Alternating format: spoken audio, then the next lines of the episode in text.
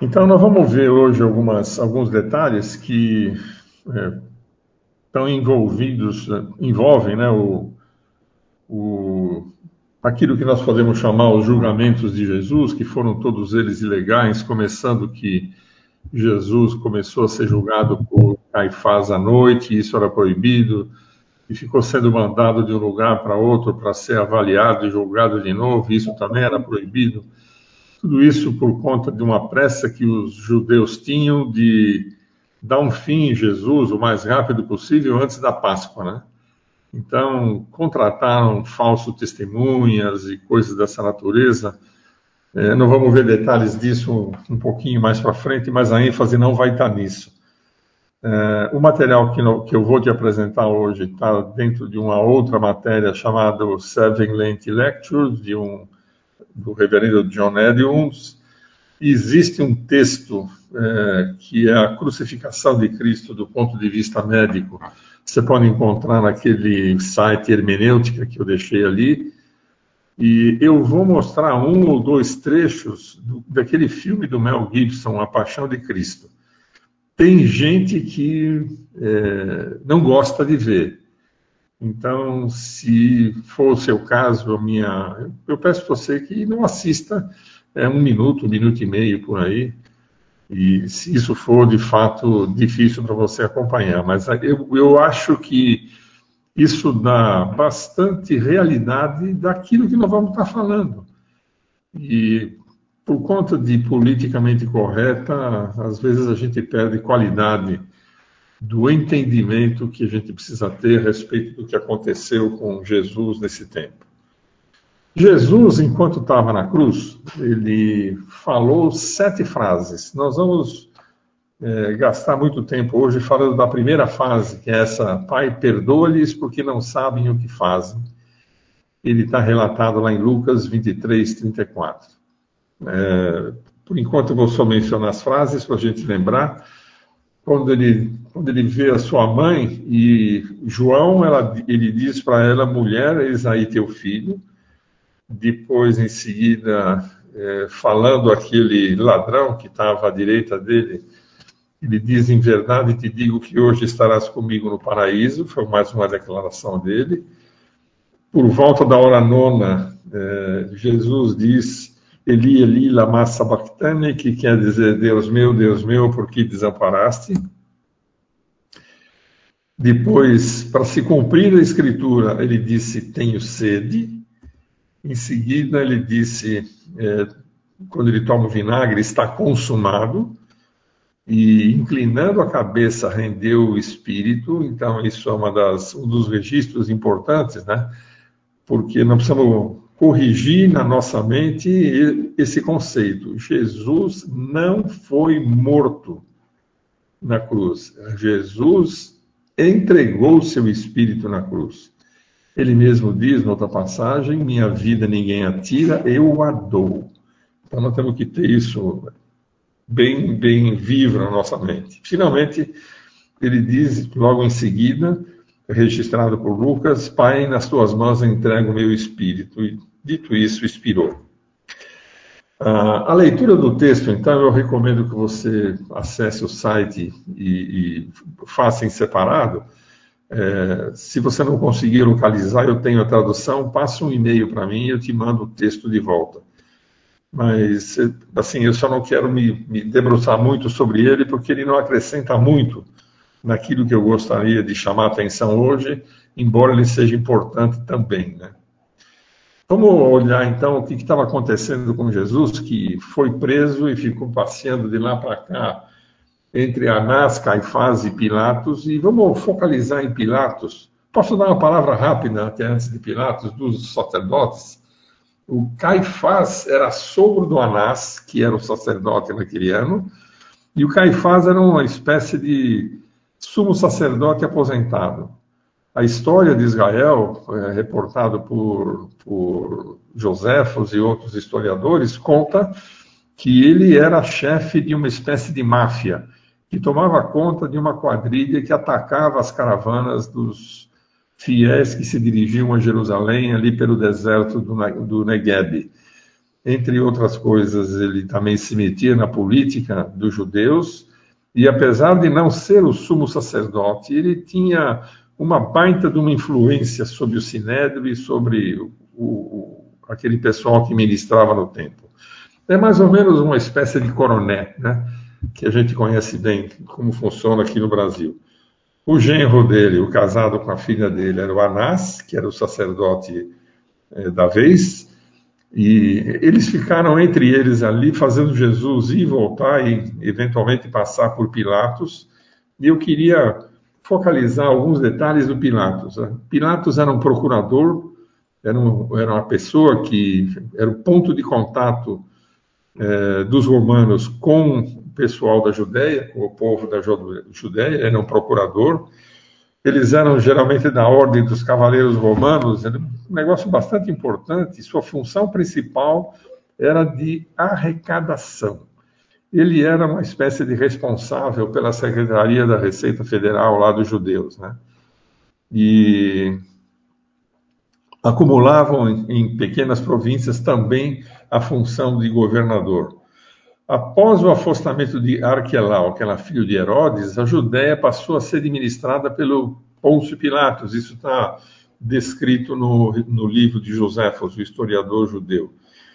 Ele não era totalmente dependente e respondia ao cônsul da Síria e era o sexto na ordem até César. E governou essa província lá na Judéia por dez anos.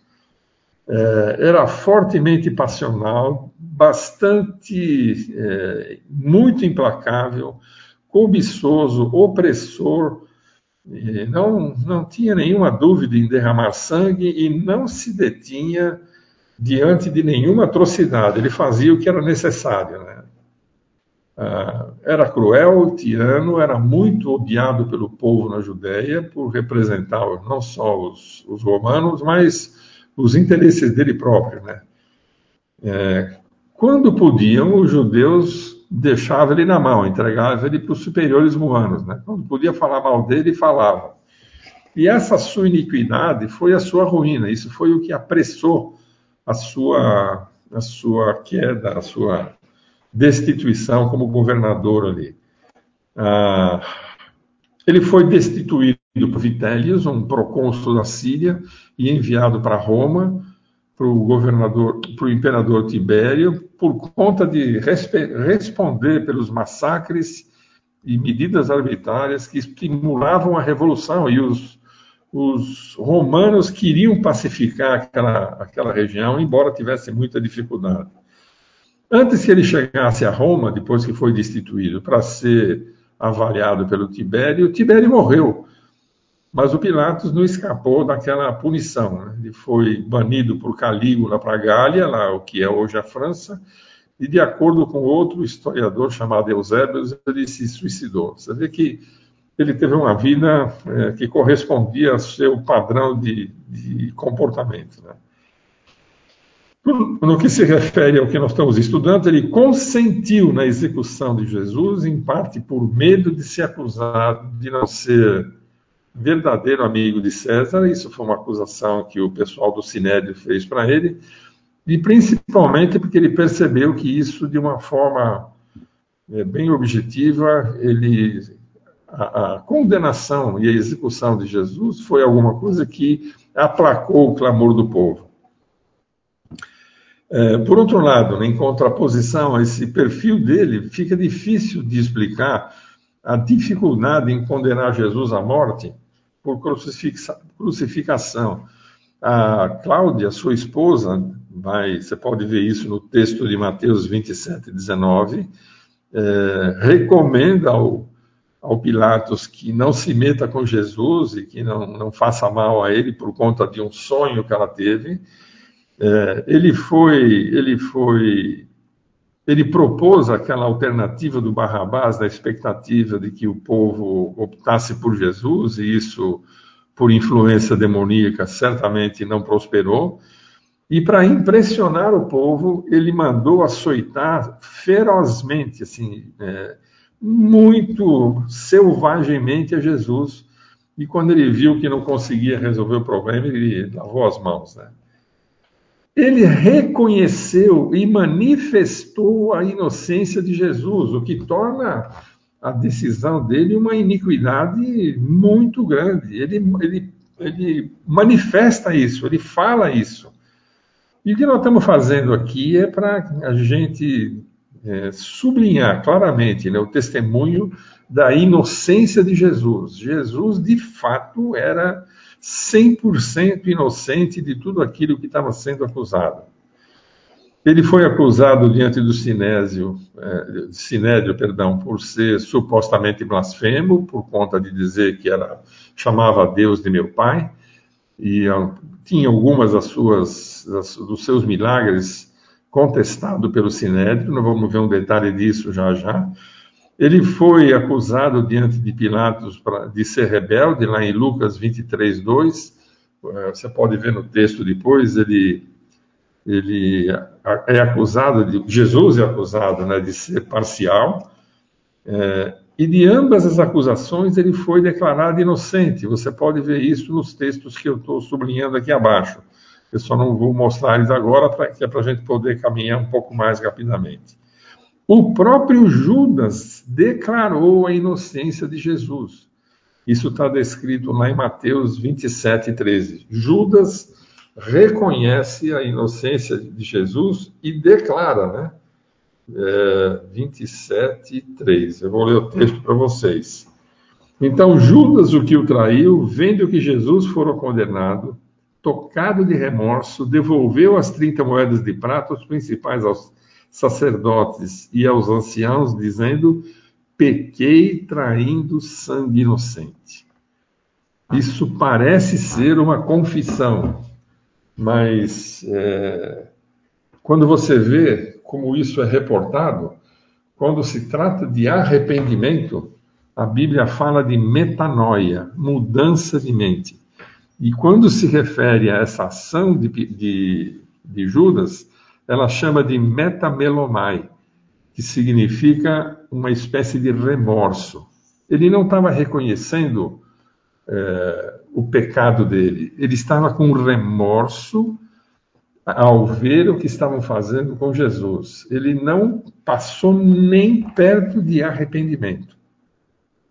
Mas Judas declarou a sua inocência. Então, assim, você vai ver uma execução acontecer fundamentada 100% em iniquidade. Não tem um ato de justiça que justifique o que fizeram com Jesus. Olha só quais eram os reais motivos dos judeus, né? João 11, de 47 a 53, diz que os principais sacerdotes e fariseus convocaram o sinédrio e disseram: Que estamos fazendo, uma vez que esse homem opera muitos sinais? Se o deixarmos assim, todos crerão nele. Depois virão os romanos e tomarão não só o nosso lugar, mas a própria nação. Ou seja, eles estavam dizendo entre eles e reconhecendo que se deixar Jesus solto, do jeito que ele está, nós vamos perder a nossa boquinha. Eles estavam defendendo os seus privilégios naquela corte, naquele ambiente, no sinédrio. Eles não estavam nem um pouco preocupados com o Messias, quando volta ou quando não volta. Aquilo era uma, eram atitudes exteriores de piedade. O fato, na realidade, quando, quando olhavam para aquela realidade, eles estavam com medo de perder a sua boquinha. E Caifás, então, é, um dos membros do Sinédrio, é, diz que é, faz ali uma, uma observação, né? ele diz: Não vos convém que morra um só homem pelo provo e não venha perecer toda a nação? Isso, ora, ele disse isso de si mesmo, sendo sumo sacerdote naquele ano, profetizou que Jesus estava para morrer pela nação e não somente pela nação, mas também para reunir em um só corpo os filhos de Deus que andam dispersos. Desde essa ocasião, desde essa ocorrência, desde aquele dia, eles, eles resolveram matá-lo. Não é a minha opinião, nem a opinião de nenhum teólogo, nem coisa nenhuma é o que está registrado em João 11, de 47 a 53. Essa foi a razão pela qual eles decidiram matar Jesus. Estavam defendendo os seus, os seus privilégios e não queriam perder, né? Os seus acusadores tinham fundamentos de acusação tão débeis que eles precisaram lançar mão de falsas testemunhas, e vocês vão ver naquelas declarações das testemunhas e nos textos que se seguem que eles não conseguiam que as testemunhas dissessem coisas coerentes ao longo desse tempo todo. E todas elas estavam sendo desqualificadas. Né? Ah, volto aqui a fazer menção do texto de, que relata a esposa de Pilatos, é, que também faz essa declaração. É, o ladrão na cruz que reconhece que Jesus é inocente e o centurião que espetou Jesus com a lança da qual saiu água e sangue, que também faz a mesma, a mesma observação, a mesma declaração. Com isso, então, as, as escrituras foram cumpridas. Né? Tem o texto aqui de Daniel, e em seguida eu vou focalizar no 1 Pedro 3,18, que diz: Pois também Cristo morreu uma única vez pelos pecados, os justos pelos injustos, para conduzi-vos a Deus, morto sim na carne, mas vivificado no espírito. É, quando a gente imagina que Jesus era que o Jesus que foi morto significa que Deus foi morto, isso é um absurdo. Lembra, nós já tratamos disso algumas vezes. A parte humana de Jesus, é, descendente do, de Adão, antes da queda, igualzinho a Adão antes da queda, é esse foi morto, embora ele também não pudesse ser morto porque a Bíblia diz que o salário, a recompensa pelo pecado é a morte.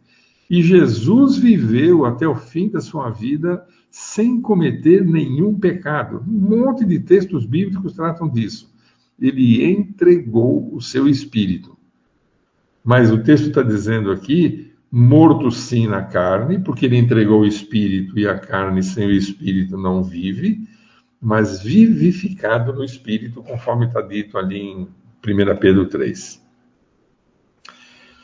É, o que, que aconteceu aqueles aquele açoite ou os açoites brutais em cima de Jesus? Né? Primeiro porque de, uma, de alguma forma Pilatos queria comover o povo, então estava estava considerando que o povo ia se compadecer de ver alguém ser literalmente estraçalhado, como Jesus foi, é, pela aplicação daquele, daquele flagelo.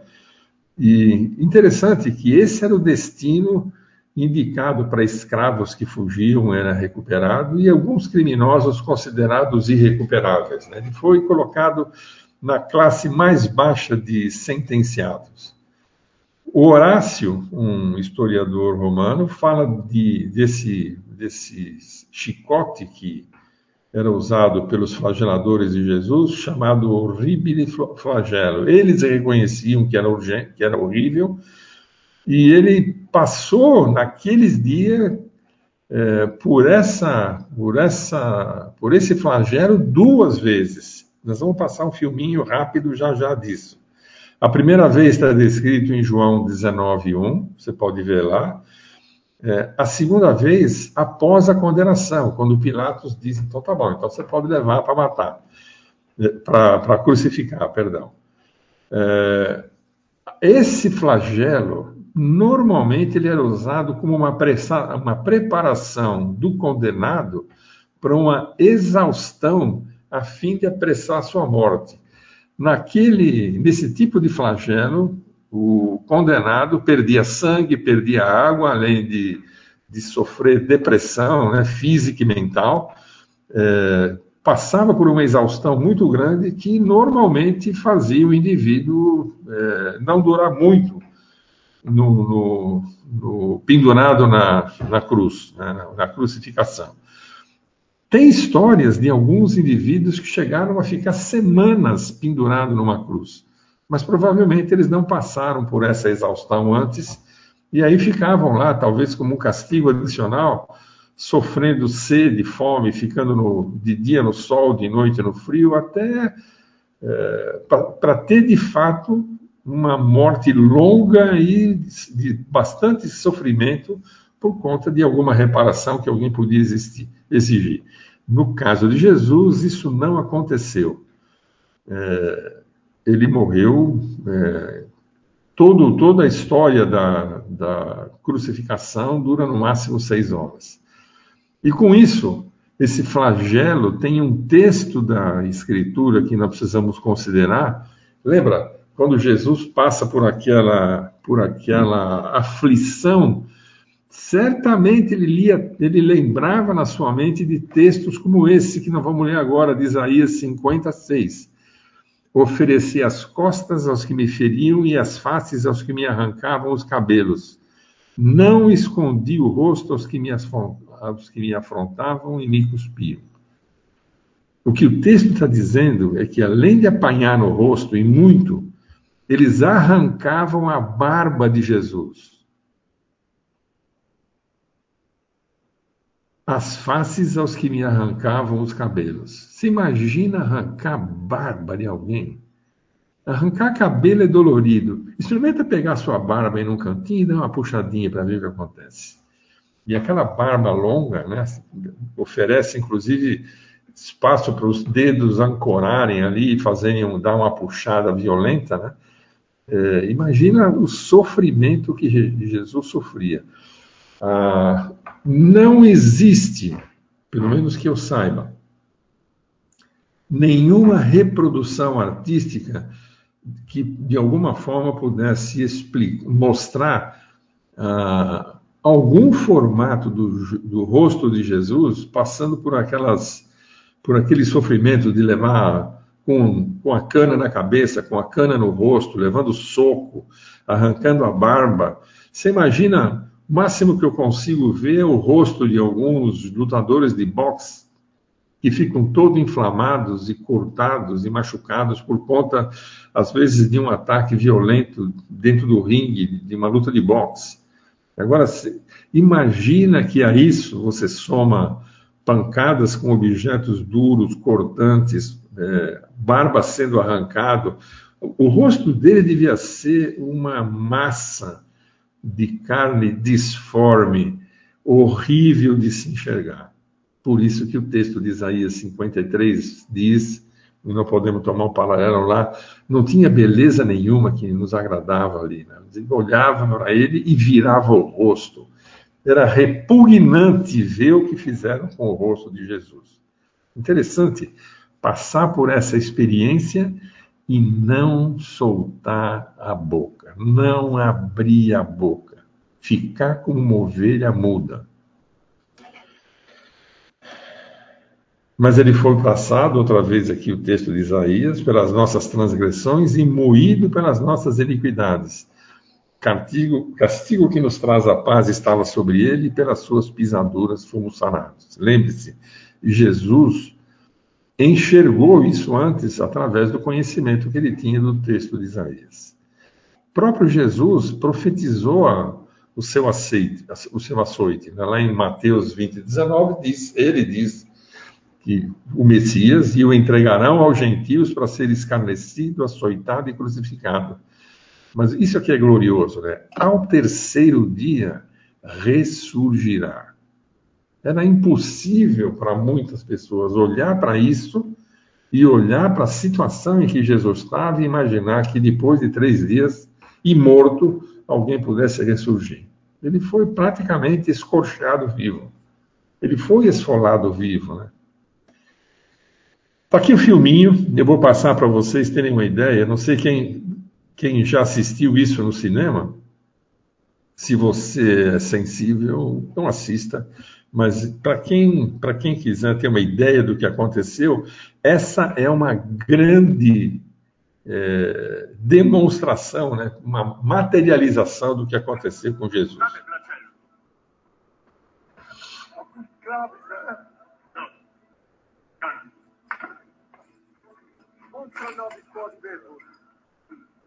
Prova tudo. Guarda, Gustav! Gustav! Olha o que aconteceu com a mesa.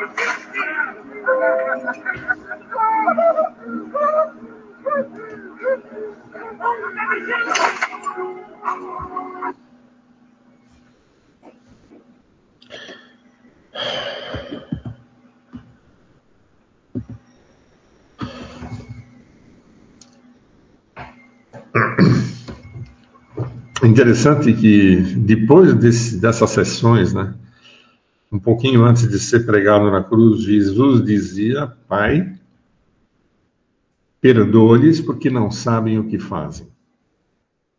Você é capaz de entender a extensão disso? Jesus está olhando para essas pessoas que estão fazendo isso com ele para as pessoas que o conduziram a ser, a ficar debaixo dessa, desse flagelo, ou por ação direta, ou por ação indireta, ou mesmo quando, quando nós estamos fazendo alguma coisa que é considerado pecado, que foi pago naquela cruz, essas coisas todas têm a nossa participação. E ele está dizendo ali eles não sabem o que fazem. Você concorda com isso? Eu concordo porque foi ele que falou. Eu não tenho como olhar para isso e, e achar que isso é legal, que isso é justo. Mas foi ele que falou. Em certo sentido, eles sabiam o que estavam fazendo. Lembra? Eles estavam querendo defender a sua boquinha. Os líderes estavam a fim de defender sua boquinha, o povo, muitas vezes irresponsável, sem considerar o que estava acontecendo, sem se inteirar da verdade, vai como uma leva de irresponsáveis sendo conduzido por malandros, uh, olhando para aquilo que aconteceu ali, eles sabiam que eles estavam cometendo uma atrocidade. Não, não, ninguém foi tratado assim, com essa brutalidade antes. Eles sabiam que ele era inocente. Né? Tem esses textos todos aí que estão registrados, nós já vimos um pouquinho aí, um pouquinho para trás. O que eu sei é que eles não sabiam que ele era o Messias, nem os romanos e nem os judeus. Porque se soubessem, tinha que ser louco. Eles estavam ali exercendo papéis, os romanos como dominadores de um povo, os judeus como quem está tomando conta do seu bem-estar, que girava em torno de privilégios ao redor, obtidos dentro do, do templo. Ah, eles não, de fato, eles não sabiam que ele era o Messias. Tinha gente que certamente tinha convicção disso. Por exemplo, nós vamos ver um pouquinho mais para frente do Nicodemos, que foi aquela noite ver Jesus. Esse Nicodemos que, que era do Sinédrio e se incomodava com isso, com o que Jesus estava fazendo e estava sendo inclinado por aquelas evidências a concluir que ele era o Messias, é, devia ter um conflito mental imenso, porque para ele provavelmente o Messias ia vir montado num cavalo branco, junto de uma ordem, uma horda imensa de seguidores, ia, ia ser um conquistador, um libertador nacional. Mas não era isso que a palavra falava. Ele estava enganado, e a gente vai ver que ele reconhece que Jesus era o Messias, porque no meio daquela confusão toda e dos riscos envolvidos, ele foi um dos que foi reclamar o corpo de Jesus. Ele se expôs. O medo que ele tinha, lá em João 3, de vir falar com Jesus de noite. Naquele dia que Jesus foi tirado da cruz, ele veio reclamar o corpo e se expôs a ser preso, a ser considerado seguidor e assim por diante. Eu acho que eles não sabiam que estavam crucificando o Filho de Deus, aquele que Deus diz, o meu amado, a ele ouvi, eu me comprazo nele, porque Deus também estava vendo a conclusão desse trabalho que ele estava fazendo. Eles não eles não estavam avaliando o resultado daquilo que eles falaram, né? Mateus 27, caia o seu sangue sobre nós. Né? O que importa é você matar ele e as consequências nós vamos, nós vamos, nós vamos é, arcar aqui. Né? Eles não fazem aqui um destemor. Mas se por um lado Jesus está dizendo que eles, eles é, deviam ser perdoados porque não sabiam o que estava acontecendo, o que estavam fazendo. Em Atos, Pedro, quando está falando para o povo, um pouquinho antes daquelas conversões, ele diz a frase que está embaixo. Agora, irmã, está falando para os judeus. Eu sei que o fizestes por ignorância, como também as vossas autoridades. Por ignorância ou não, eles mataram por ignorância ou não, eles foram a causa da morte de Jesus, de passar por essas experiências que nós acabamos de ver agora. Mas o texto está dizendo, e concordando com o que Jesus está dizendo lá um pouquinho antes de, de terminar o seu trabalho na cruz, né? eles não sabem o que fazem. Eles estão atirando numa coisa e estão acertando outra. Eles são o meio, o veículo pelo qual ah, a justificação que traz a paz a eles vai chegar para eles. Mas eles não sabiam o que eles estavam fazendo. O texto é ignorância, é ana, ana, anaguinel. A, a palavra é, é, assim, não sabe nada. Eles aqui na, naquela, naquele momento não estavam atinando o que estava acontecendo de verdade. E hoje, quando a gente peca, nós não podemos dizer que nós não sabemos que estamos pecando. Eu não sei você como é que é. Eu sei quando. Eu, eu, eu não posso me lembrar de nenhuma ocasião em que, antes de pecar, eu não tivesse percebido que eu ia pecar. E eu tomei a decisão de pecar. Mas nem sempre naquela, naquele, naquele momento eu sou lembrado que, e deveria ser, que Jesus morreu por aqueles pecados também. Ninguém, assim, é uma coisa que tem a ver muito com, com habilidades humanas de simular ou de fazer se passar por alguma coisa nobre ou justo, dizer que alguém faz algum tipo de pecado, algum tipo de crime, movido pela paixão. Deus nos deu a razão, para que a razão domine os nossos atos e não a paixão. A paixão. Quando a paixão domina, nós estamos perdidos. Nós escolhemos muitas vezes, apesar de alertados pela razão, desobedecer. E certamente isso vai se somando, ou foi somado lá atrás, quando Jesus morreu e passou por aquelas experiências, eu, consigo enxergar a minha participação lá. E é bom que a gente não se esqueça disso. Ele sofreu a punição de um escravo e criminoso. Se você pegar lá em Êxodo 21, 32, você vai ver que o preço de um escravo chifrado por um boi que viesse a morrer, o boi tinha que ser apedrejado e o dono do boi tinha que pagar como, como é, pela, pela morte do escravo 30 moedas, que foi o preço que foi cobrado por Judas ah, dos caras do, do pessoal do Sinédrio. A mesma coisa. Para eles, Jesus valeu é, a morte de um boi que matou um escravo barato. Foi um negócio barato. Sobre a cabeça dele ficou, por, por, ordem do Pilatos, uma placa com o nome do crime cometido, né? Aquilo que o texto bíblico mais para frente vai dizer que ele cancelou o escrito de dívida que pesava contra nós. Aquilo foi. Nossa, desculpa, desculpa te interromper, mas eu estou chocada porque eu nunca tinha feito essa correlação. Eu achava que deveria ser muita grana que eles tinham dado para Judas. Assim. Não. Na minha cabeça era uma coisa muito. É, era uma coisa tentadora, né? Porque as pessoas falam assim ah, você não faz tal coisa porque não chegaram no seu preço ainda, né? Uhum. Que todo homem tem um preço, ou será que tem, né? Mas eu agora estou chocada de ver que era uma era ridículo, quer dizer que Judas era muito chulepa, não sei, eu não sei é. qual. E, e, Judas desprezava Jesus. Nossa. Judas seguiu Jesus até o momento em que ele se convenceu de que Jesus de fato não ia ser feito rei naquelas circunstâncias.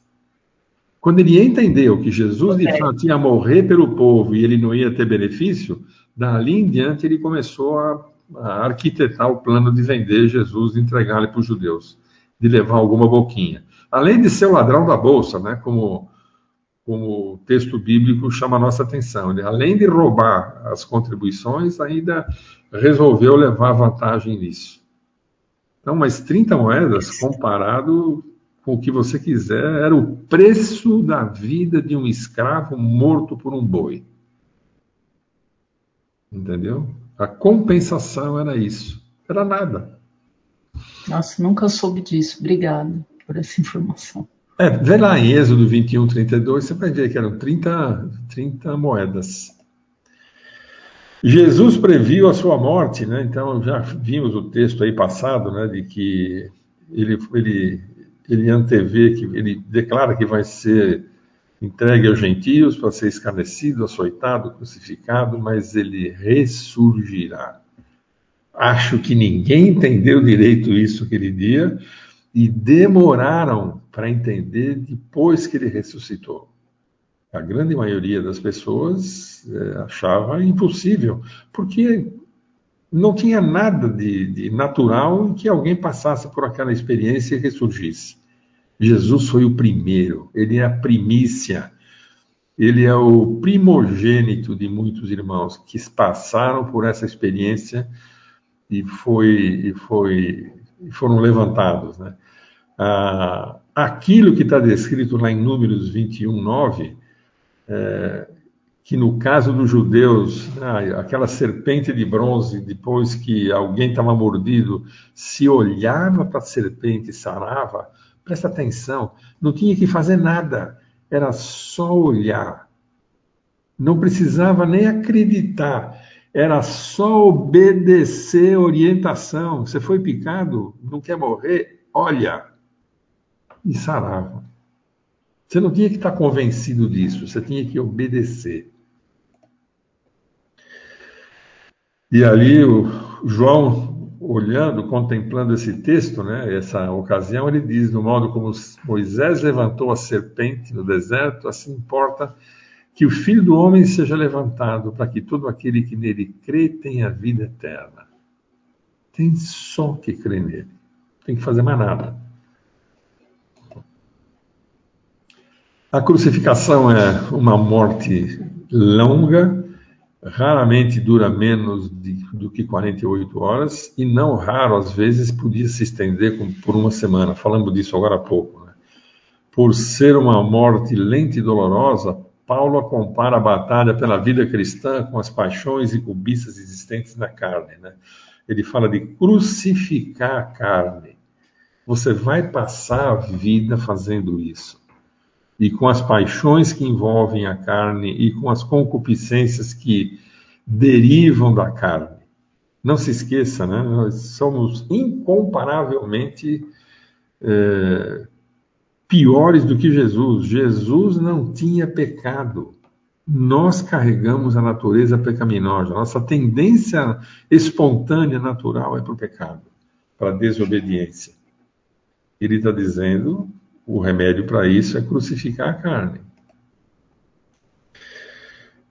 É, se nós olharmos para essas, essas, essas é, circunstâncias todas, você vai ver que a morte de Jesus na cruz, naquelas seis horas, é um fato milagroso.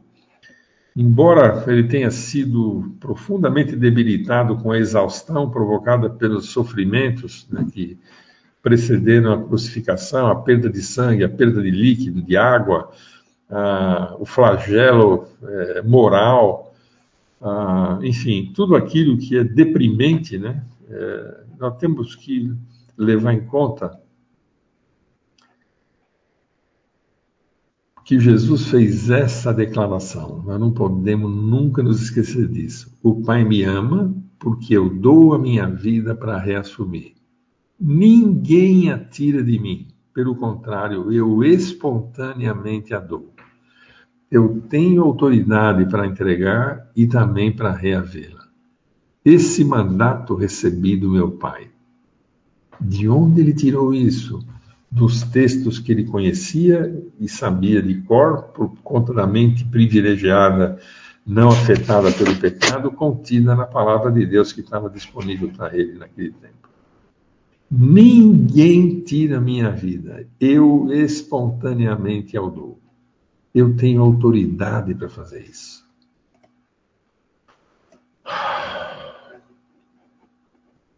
Após aquele monte de açoite, cansaço, sede, desidratação, xingamento, humilhação, ele já estava aí ao pé da cruz, né? Estava sendo pregado na cruz e, e os membros dele estavam sendo puxados, empurrados para se ajustar aquelas traves. Eles iam pregar a mão dele na cruz, mas certamente já tinha furo preparado ali para o prego poder entrar, porque eram, eram, eram pedaços com dimensões que não deviam ser é, leves, né? ia ter que sustentar o corpo de alguém. Então, o esqueleto dele estava sendo puxado de um lado e do outro para se ajustar. E nós vamos ver, eu acho que eu gravei aqui também mais um, mais um pedacinho de filme que nos dá uma boa ideia disso. Mas o Salmo 22, 14 trata disso. Né? Derramei-me como água todos os meus ossos se desconjuntaram. Meu coração fez-se como cera, derreteu-se dentro de mim. Ele não teve nenhum osso quebrado, mas ele teve, passou pela experiência de alguns desconjuntamento aí, né? E ao invés de chorar e reclamar e revidar, etc., o texto de Isaías 53 disse: Por isso lhe darei muitos como sua parte, e com os poderosos repartirá ele o despojo, porquanto derramou a sua, na, sua alma na morte. Foi contado com os transgressores, contudo levou sobre si o pecado de muitos, e pelos transgressores intercedeu. Lembre-se, Pai, perdoe-lhes porque não sabem o que fazem. Nós estamos nesse bolo aí. Deixa eu mostrar para você aqui a cena que eu estou falando de ficar puxando, empurrando para poder pregar.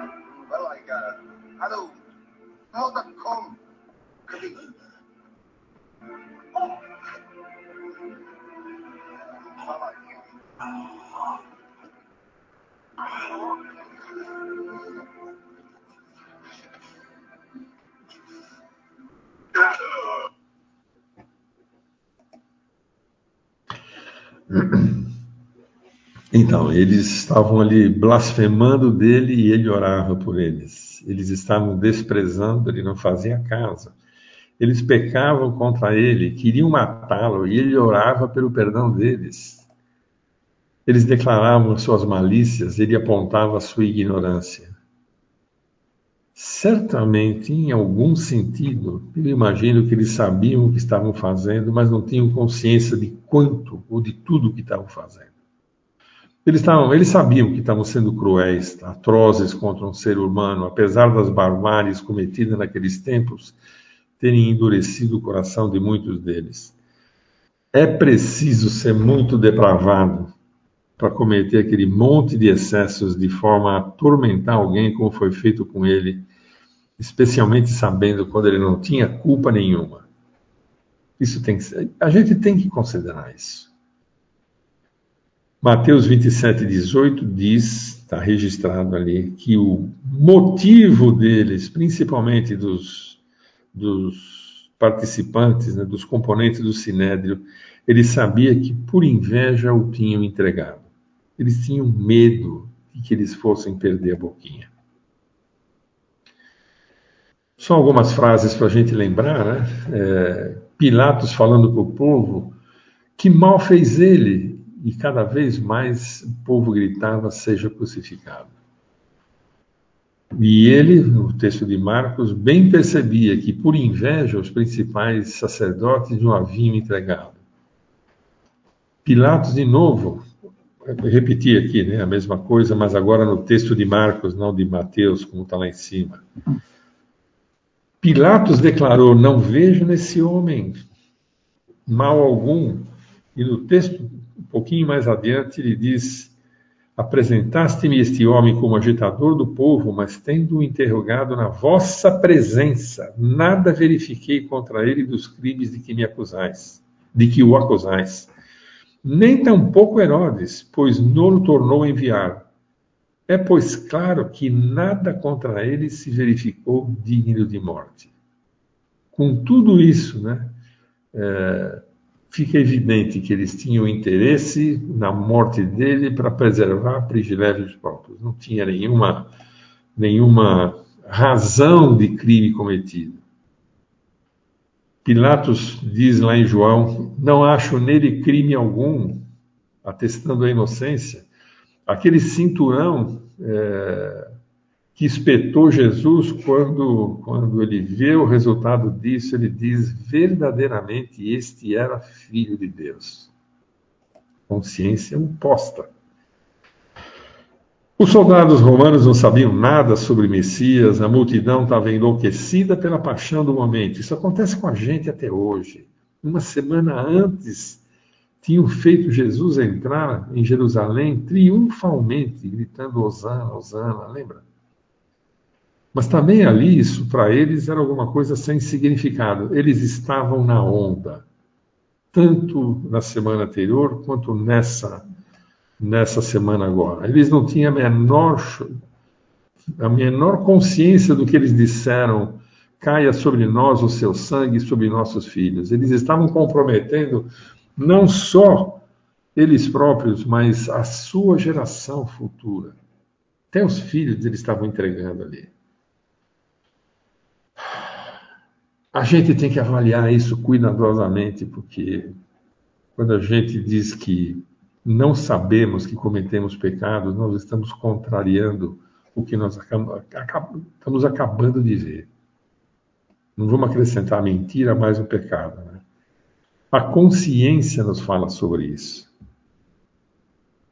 E aí, é, todos nós temos uma série de pecados secretos né, que se desenvolvem na mente, como inveja, ódio, orgulho, cobiça. Nós sabemos o que nós estamos fazendo, mas nós não enxergamos o pecado como Deus enxerga.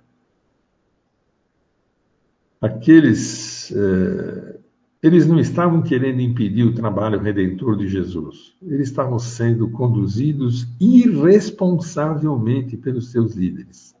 Nenhum deles parava para verificar se de fato aquilo fazia sentido. Olha o que Jesus faz, ou fala sobre aqueles líderes. Né? Isso aqui Jesus está dizendo, conforme João, para Pilatos, quando Pilatos diz para ele: Você sabe que eu tenho autoridade para te mandar crucificar ou te mandar soltar, a resposta de Jesus para Pilatos ali foi: nenhuma autoridade se teria sobre mim se de cima não te fosse dada.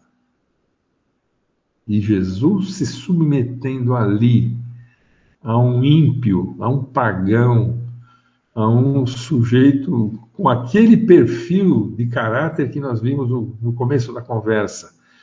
É, ainda assim se submete à autoridade do Pilatos, porque ele reconhece que o Pilatos estava ali por uma concessão do Pai, para concluir uma tarefa. Olha só, quantas vezes a gente se acha no direito de cometer alguma coisa sobre alguma autoridade que nos causa alguma dificuldade por conta de nós acharmos que é injusto. E Jesus está passando pela extrema injustiça ali. Ele, você pode me soltar, você pode me manter preso, você pode fazer o que você vai fazer comigo, mas essa autoridade não me dá, com Jesus, né, o direito de me rebelar e de resistir a você. Jesus entendia esse princípio de autoridade perfeitamente bem, coisa que a gente tem dificuldade de entender até hoje. Né? A gente se rebela contra o pai, contra o, o chefe no, no trabalho, contra o juiz, contra o deputado, contra quem quer que seja, porque acha que tem o direito em função de que o outro está sendo iníquo. É, olha só o exemplo de Jesus. Né? Vê se Deus pode abençoar uma coisa dessa.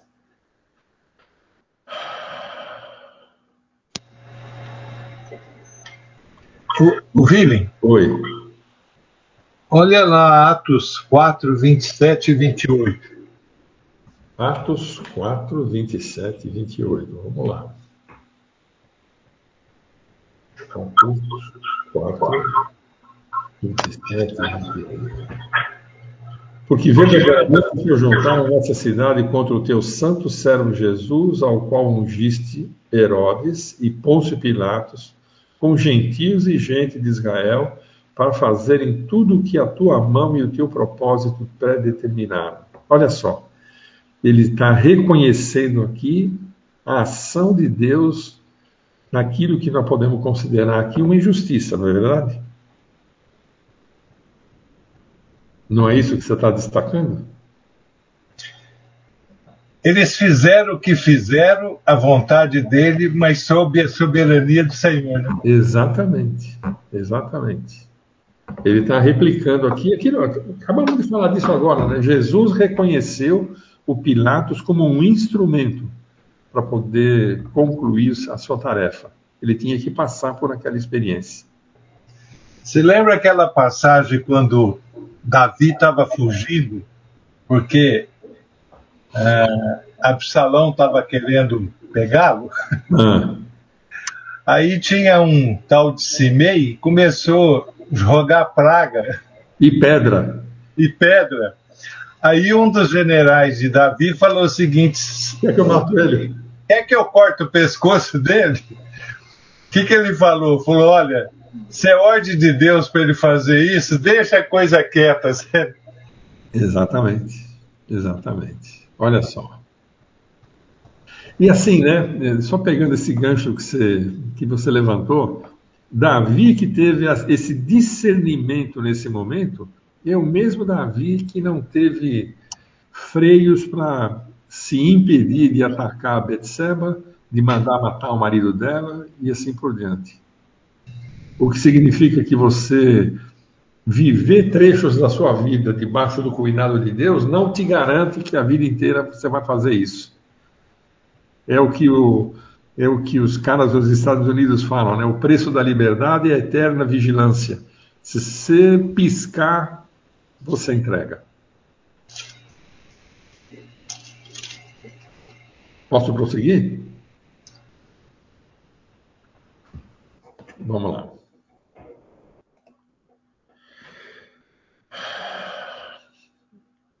É, não vai dar tempo da gente ler o trecho de João 3, mas eu aconselho você a ler o trecho do, do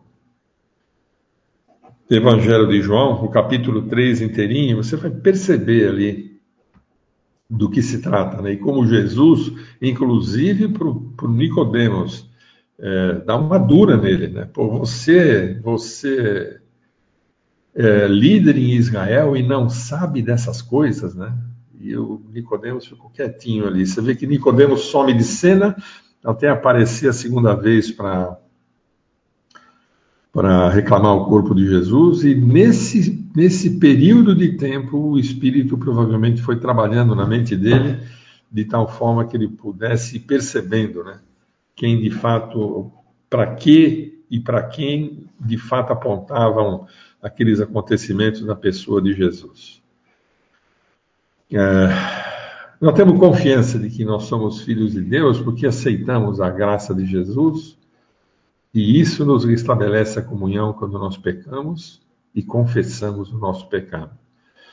Eu quero lembrar só um texto de Provérbios, eu estou lembrando agora, então eu não tenho a, a referência aqui ao pé da letra, mas você procura na sua concordância depois, você vai ver que lá está declarado que se aquele que encobre as suas transgressões jamais, pre, pre, jamais prosperará, mas o que as confessa e deixa alcançará a misericórdia.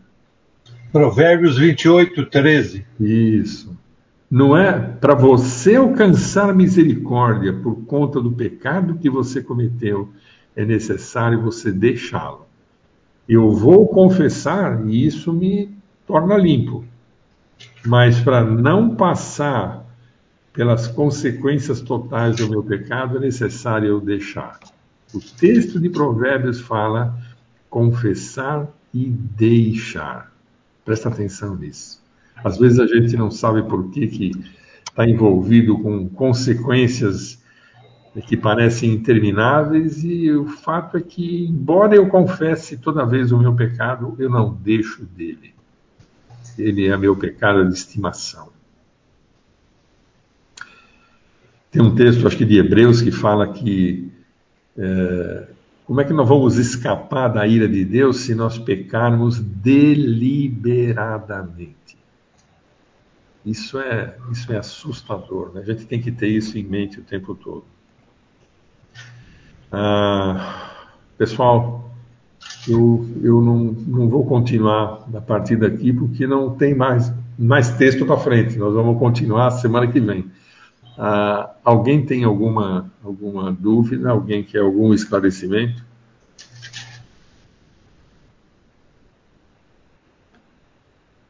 Não?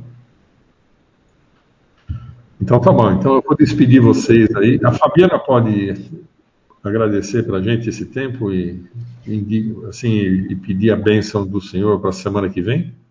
Sim. Senhor nosso Deus, te agradecemos, ó Pai, por mais esse tempo em estudo da tua palavra, em reflexão, Senhor. E te pedimos, ó Pai, que o Senhor faça com que nós lembremos disso durante a semana, que o Senhor nos abençoe nessa semana, Pai, e nos incomoda, Pai, para lembrar e colocar em prática tudo que estamos aprendendo, Senhor. Fica conosco e nos abençoe mais essa semana. Em nome do teu filho Jesus que eu te peço. Eu te agradeço. Amém.